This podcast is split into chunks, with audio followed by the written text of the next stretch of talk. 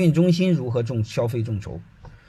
培训中心其实都是一样的事儿，所有的你们做衣食住行和老百姓相关的，都可以做众筹。让谁给你众筹呢？最好的众筹是你的大客户。然后这个为什么让他给你做呢？因为他你的大客户他本身了解你，他了解你的产品，好吧？你比如他的孩子在来上学，还有你开水果店的，他经常买你的水果，能明白了吗？所以他熟悉，他买你，他投了你呃钱之后，最大的好处是什么呢？你比如你开水果店的，你可以不给他分钱，给他分钱干什么？你给他分什么？分水果券。相当于什么呢？你成了我成了我的股东之后呢，你吃水果基本上不花钱了。你分红相当于分水果券了嘛，对吧？那对你来说，你要知道，你你那个批发价和零售价差大了，这个谁不知道呢？但是你给他的水果券相当于市场价嘛，其实你赚很多，明白了意思吧？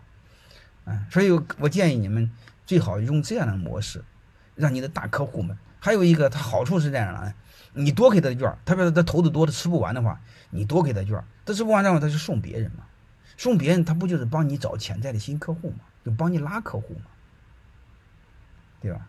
相当于什么？你把你的大客户发展成你的业务员了，怎么不可以呢？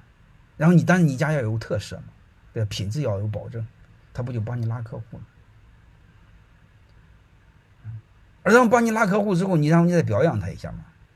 拉完客户多了，你再给他的更多的券嘛，然后他就成就感更强嘛？为什么呢？因为你们一定要知道，我们身边的屌丝这辈子最大的梦想，好吧？就是啥意思呢？就是你会发现，他买你的，他给你成了你的股东，然后他消费的越，他帮你消费的越多。帮你带客户越多，然后呢，他是变相的分红分水果券就越多，他是不是这个良性循环呢？还有一个刚才说，我们所有的草根这辈子最大的梦想就是当老板。草根当老板的目标目目的是为了什么？怎么证明他当老板呢？你得给他个吹牛的机会。你说你他那个投了几万块钱，你分那个一万两万的，他怎么吹牛呢？所以你必须得分他很多消费券。他晚上喝酒喝多喝多的时候，酒过三巡，晕晕的，他就掏出他的消费券，给朋友们一个人送一个，然后很自信的说：“兄弟们，大哥今天开始创业了，啊，那个店是咱家的，啊，每个人给点券，你们随便提，千万不要客气，是咱自家的。这样的话，你有没有发现一个现象？你成就了屌丝的梦想。所以千万别真分红。”分消费券就行，让他帮你拉客户，好吧？这是我另外一个话题，叫股权众筹。啊，如果你们有淮安的同学的话，就江苏淮安的同学，他那个，他那个叫什么呢？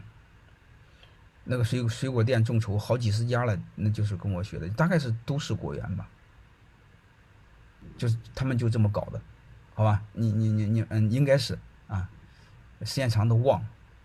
就这么搞的，效果还不错。